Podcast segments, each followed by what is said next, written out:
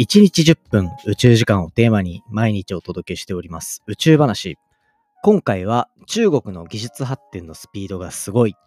月の周りに建設しようとしている複数の人工衛星を使ったある望遠鏡プロジェクト。こんなお話をしていきたいと思います。宇宙で一番最初にできた星。ただこの星はビッグバンができてからある程度時間が経たないとできなかった。じゃあそこまで何もなかった暗黒時代と呼ばれるところを中国は月の表面から月の周りから解明していこうというそういうプロジェクトを打ち出しております。ぜひ最後まで楽しんでください。3 2 1 ignition Japan 佐々木亮の宇宙話2023年6月12日始まりました佐々木亮の宇宙話このチャンネルでは1日10分宇宙時間をテーマに天文学で博士号を取得した専門家の亮が毎日最新の宇宙トピックをお届けしております本日でエピソードが975話目を迎えております。まあ、基本的には1話完結でお話ししておりますので、気になるトピック、気になるタイトル、そのあたりから聞いていただけたら嬉しいなと思っております。ちなみにそんな中で前回は、僕がこう宇宙の業界で頑張っていこうって思えたきっかけの一つですね。っていうので、日本の宇宙スタートアップの初期の頃からある人工流れ星のエールっていう会社の現状についてお話しさせていただいたんですね。これはもう本当になんか個人的な熱量がちょっと強すぎたかなっていうふうに思うぐらい、まあこう自分の宇宙頑張るきっかけになった話でもあるので、もしですね、そういうあたり気になった方はぜひそちら聞いていただいて、面白いなと思ったらぜひフォローしていただけたら嬉しいです。そんな感じでですね、まあ早速今日の本題に入っていこうかなと思うんですけど、今日はなんとこれ中国のお話ですね。中国が月の周りに複数の人工衛星を打ち上げて宇宙の最も最初の状況を観測しに行くというようなそういう計画を発表したお話をしていきたいと思っております。これね、昔からいろいろ構想としてはあった中で、中国がこれだけ具体的な話を持ってくるかっていうところが、今回個人的にはかなり気になったポイントではあったので、どういうことを達成しようとしていて、これが宇宙に行くっていうことにどれだけ意味があるのかっていうところをちょっとお話ししていければというふうに思っております。ここのポッドキャストで中国の宇宙開発に関するお話って、そこまで頻繁に紹介しきれてないと思うんですよね。で、これ、まあ理由は簡単で、英語のリリースがめちゃめちゃちょっと少ないというようなところ。そしてまあ日本語でも結構調査してたりするので、まあそうなってくると、まあいきなり一時情報っていうんですかね、その向こうから英語でそれらが発表されるっていうところがなかなかないなっていうところがあったんで、機会としてはやっぱ少なくなっちゃうんですよね。っていうところで、まあ、今回はこういう情報を見つけたので、ちょっと紹介していこうかなっていうところです。まあ、どこから話していこうかなと思うんですけど、まあ、そもそも中国の宇宙開発っていうところのレベル、みんなどのぐらいかだと思ってるのかなっていうところですね。まあ、これに関しては、もう結構世界トップレベルまで来てるんじゃないかなっていうところは、実際のところありますね。で、これは、中国独自で国際宇宙ステーションに匹敵するようなものっていうのを打ち上げていたりとか、実際に宇宙飛行士が宇宙に行っていたりとか、そういった背景があるっていうのが、まあ、大きく一つですよね。で、そこに対してさらに、こう、まあ、世界中が今協力してアルテミス計画って呼ばれるものを推進しようとしてるわけじゃないですか。アポロ計画っていうあの月に降り立ったあのプロジェクトから55年、60年っていうのが経って、で、そこからじゃあみんなでもう一回月を目指そうって言って世界中で結託しているような感じなんですよね、アルテミス計画って。で、まあそこにはやっぱりこう国際情勢とかの関係上なのかなとは思うんですけど、まあ、中国とかは入っていないという状況にもかかわらず中国の月に対するアプローチっていうのはやっぱりすごくて月の表面にを目指していくっていうだけじゃなくて例えば中国の衛星から月の裏の画像がこう公開されたりとかっていうところでかなり月に対して前向きに取り組んでいるし一国だけでそこまでいってるっていうのはやっぱりすごい技術力を持っているんだろうなっていう。でこれって宇宙開発ってやっぱりなんかこう資本主義ど真ん中というか資本がものを言う世界なんですよね。お金をかければかけるだけ遠くへ行けて、お金をかければかけるだけ遠くが見えるっていうような結構そういう性質が色濃く出る部分だったりするんですよ。だからこそこう世界の経済を引っ張ってきたアメリカ、日本、ヨーロッパっていうところが世界中での宇宙開発の何て言うんですか筆頭の国というかまあそこが大きく成果を残していて、プロジェクトもどんどん生み出しているっていうのは、やっぱりそういう背景があるからなんですよね。で、そこに対して、やっぱり中国の資本力っていうのが、まあ無視できないものであるっていうのは、なんとなく皆さんご存知の部分かなと思うんですよ。っていう意味で、中国がどんどん台頭してきてるっていうのも、これ、納得できる部分ではありますよね。もちろんなんかこう、国の政策によってそこに力を入れる入れないっていうのはありますけどやっぱりこのアメリカとロシアの冷戦の頃の戦い方じゃないですけどどれだけやっぱ遠くに行けたやつがすごいかっていう非常にシンプルなレースなんですよね 宇宙開発ってだからこそこう資本でどんどんリードしていってこう俺らは世界一だっていうのをアピールするのにやっぱちょうどいいとまあ実際に歴史が物語ってますよね。アメリカ、ロシアの冷戦でどっちが先に宇宙に行くか。で、なんならもうオーバーキル気味に月面まで宇宙飛行士をたどり着かせたっていうのが、まあアメリカのあのやってきた作戦というかっていうところじゃないですか。まあそんな感じで中国のとにかく宇宙技術の力っていうのは舐めちゃいけないぞっていう背景があるんですよね。で、そんな中でまだ世界中が、世界中誰も成し得ていないような宇宙の歴史をひっくり返すというか、宇宙を本当に一番深くまで見ようっていう、そういう研究を進めようとしているっていう、そういうプロジェクトを公開されました。ね、これ面白いですよ。月の周りに9個の人工衛星を飛ばして、で、月の周りをぐるぐる回らせることによって、で、それ9個の人工衛星って望遠鏡になるんですよね。その望遠鏡を使って宇宙ができて、で、これ2個前とかのエピソードで話したようなファーストスターと呼ばれるもの。宇宙ができて一番最初にできた星、ファーストスターっていうのが生まれるよりも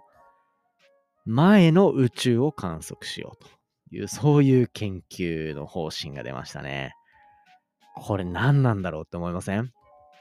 一個一個説明していきたくて、まあ宇宙っていうのが生まれて、それって何もないところからビッグバンでドーンって空間ができるみたいな、そういうイメージでできるんですけど、そこから、まあそのタイミングで水素のガスとかっていうのが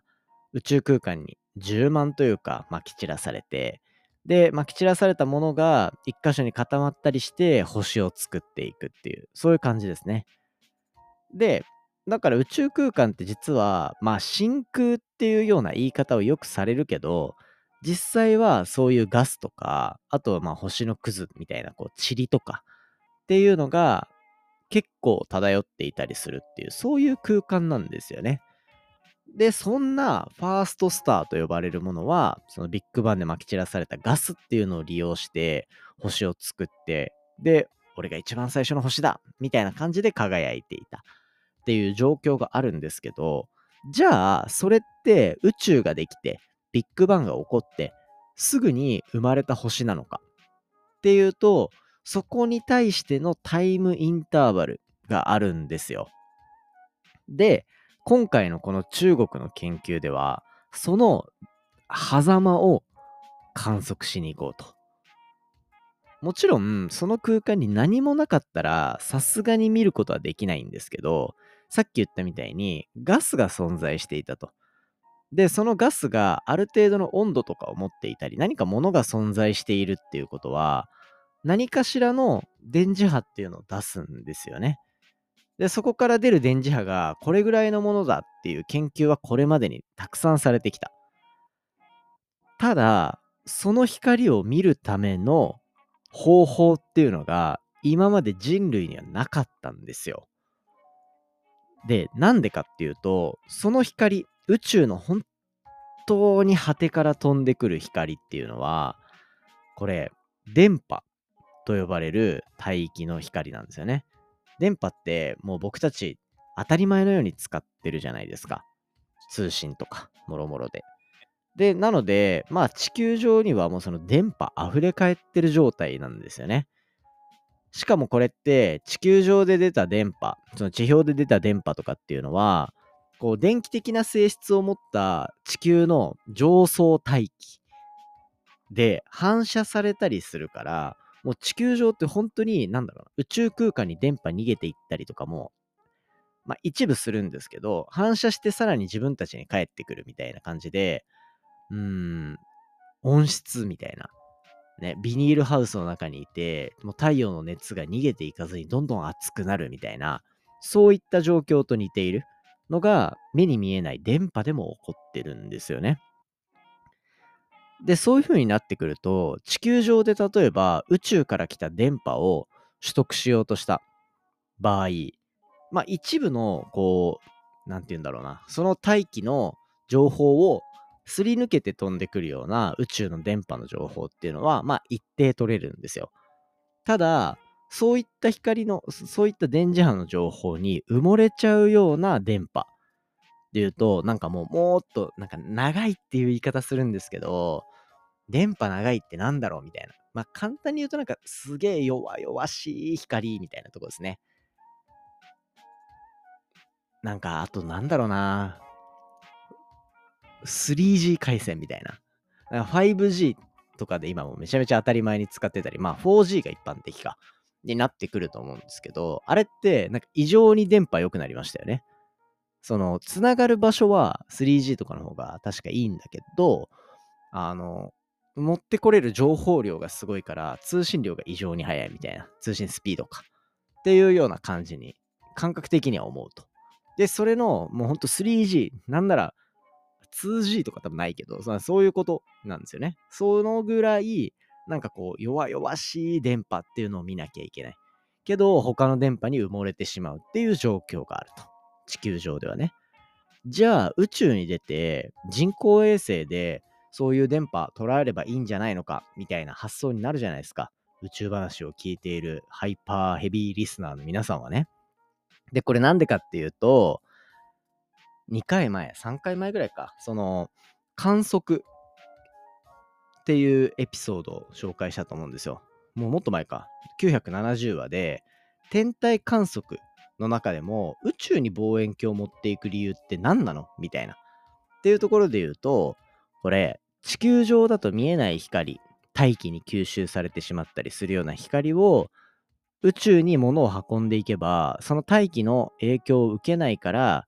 ものすごくよく見える。っていうので、宇宙に人工衛星を運んでいくんですよね。さっきの話も、こう地球上はその弱々しい電波っていうのを確保できないから宇宙に行けばいいっていう発想になると思うんですよ。今まで通りだとね。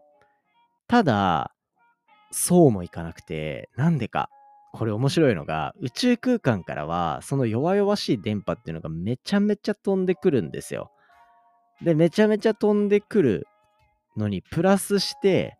それが本当に宇宙初期の光かっていうのがわからない理由っていうのが一つあるんですね。これは地球から反射してきた電波っていうのを拾ってしまうから。どういう意味かわかりますか？これ面白いのが、さっき言ったみたいに地球上で出た電波っていうのがまるでこうビニールハウスの中にいるかのように中にこもりまくってるって話したじゃないですか。で、それとなんか逆の発想というか、それと同じことが逆側でも起きてて、つまり宇宙側ですね。宇宙から飛んできた電波っていうのを地球の表面で一定跳ね返していると。まあそのビニールハウスの例で例えると、ビニールハウスの表面ってキラキラ光っててなんか反射、すげえ光反射してるなみたいな時もあるじゃないですか。ああいう状態ですね。そうすると何が起こるか。そういった弱々しい電波を見ようとした人工衛星を飛ばすと、下からの反射、照り返しだったりとか、宇宙から飛んでくるもろもろの光が強すぎて、また見えないんですよ。宇宙行っても見えないんかというようなぐらい観測が難しい光なんですよね。だからこそ、今まさにファーストスターと呼ばれる最初の星の光を見つけようとしてるけど、それより前にあったようなガスから放射される弱々しい電波っていうのはなかなか見つけられないっていう、そういう状況にありました。そんな中で、今回中国がプランとして打ち出した、プロジェクトとしプロジェクトとして打ち出したのは、人工衛星を月の周りをぐるぐる回らせて、月の裏に行った時に観測を行うっていう、そういうイメージですね。でこれ何がいいかっていうと、簡単で、月が、この地球からの照り返しだったりとか、雑な電波みたいなのを遮断してくれるんですよ。遮断してくれる。だなんか、なんかこう、地球からの照り返しの影に隠れるみたいな感じですね。人工衛星が。それによって地球からのノイズが入らない。で、まあ他のところからのノイズも入らない。太陽からの光も受けない。っていうような状況になって、よし、観測できるみたいな。そういったところになると、これ、宇宙のそのファーストスターと呼ばれる一番最初の星ができるまでの間の光っていうのが捉えられるんじゃないかというところを中国が今まさに取り組もうとしてるらしいんですね。これ面白いっすよね。しかも、これコンステレーションとかフォーメーションフライトって言われるような人工衛星を複数飛ばして、それらを連携させてデータを取得しようとしているんですよ。これ面白い。記事でいろいろ見てると、一つ母って呼ばれるような、まあ、母体になるような人工衛星を飛ばして、その周りに娘、ドーターって呼ばれるような人工衛星を8つ飛ばして、それの一つの組み合わせによって宇宙の初期の光を見に行ってあげようっていうような、そういう取り組みをしようとしてるんですね。で、これ、実はめちゃめちゃ新しい発想かっていうとそうではなくて、世界中の、例えば JAXA とかもそうだし、だった気がするんだよな。NASA のリリースを見たことあるんですけど、月面に望遠鏡を立てると。で、しかもそれを裏側に立てようとする計画っていうのが実際あるんですよね。でもこれは月の表面に建設するイメージです。それによって今言ってたみたいな宇宙の一番最初の情報っていうのを取りに行こうとしているっていうそういう背景があるんですけど、それに対して今回中国っていうのはそういうアプローチではなくて月の周りを人工衛星を回すというそういう発想みたいですね。で、なんか彼ら的にはこっちの方が技術的には簡単だと。人工衛星でなんかそういった組み合わせてでっかい望遠鏡っぽくするみたいな。そういう技術は結構簡単だっていう話もあり。で、まあそこに加えて、音鳴っちゃったな。すいません。そこに加えて、こう、中国っていうのは今までに月の周りに小型の人工衛星を飛ばしてどういう状況が月の周りにあるかっていうのを、もうすでに一定把握できてると。ね、これ、ロンジャン1号、ロンジャン2号っていう人工衛星を飛ばしていて、月の周りを2時間でぐるぐる回らされるらしいんですよね。そうすると、月の裏側に行った時に、そのさっき言ってたみたいな地球からの反射のノイズみたいなのを一気に削減できるっていうことが分かったと。で、それを分かっているから、これぐらいの設計にすればいいっていうの、肌感もちゃんとあるんだぞっていう、そういうところが、もうあのノウハウとして溜まってるからこそ、アプローチできるなっていう、そういう手応えを感じてるみたいなんですね。その他にも、月の周りをぐるぐる回すときは、1周で2時間だったかな？ってなるから、太陽の光に一定さらされる時間もあると。で、そうすると太陽光を使ってエネルギー供給もできるし、一定維持もできるみたいな、そういったところになるらしいんですよね。だ例えば月の裏側に基地立てて、そこに太陽光があんまり当たらないってなると、エネルギー供給が難しかったりするんですよね、きっと。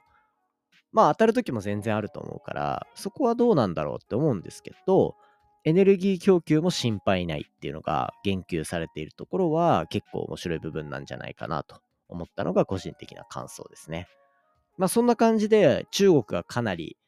勢いを増して宇宙開発に取り組んでる姿が見えたこういうお話は結構面白いなと思ったので、これからまあ積極的に中国の話とかも取り入れていけたらいいんじゃないかなと思います。まあ最近は翻訳とかもできるしね、頑張っていろいろ探していきたいと思っておりますので、ぜひ楽しみにしておいてください。そんな感じで今回は以上にしていきたいと思います。今日は中国が力を入れて取り組んでいる宇宙の一番最初の状態、星ができるより前の不思議な空間、暗黒時代を見ていこう。そんな研究プロジェクトを紹介させていただきました。最近毎回、こう、リスナーコメントを読ませていただいてるんですけど、今日はちょっと本編で熱く語りすぎて長くなっちゃったので、また明日コメント紹介していきたいと思っておりますので、楽しみにしておいてください。今回の話も面白いなと思ったら、お手元の Spotify アプリでフォロー、フォローボタンの下にある星マーク、こちらからレビューいただけたら嬉しいです。番組の感想や宇宙に関する質問については、Twitter のハッシュタグ宇宙話、または Spotify の Q&A コーナーからじゃんじゃんお寄せください。それではまた明日お会いしましょう。明日は宇宙のまた最初の方の110億光年先の今日の話よりちょっと近いところの話していきます。それではまた。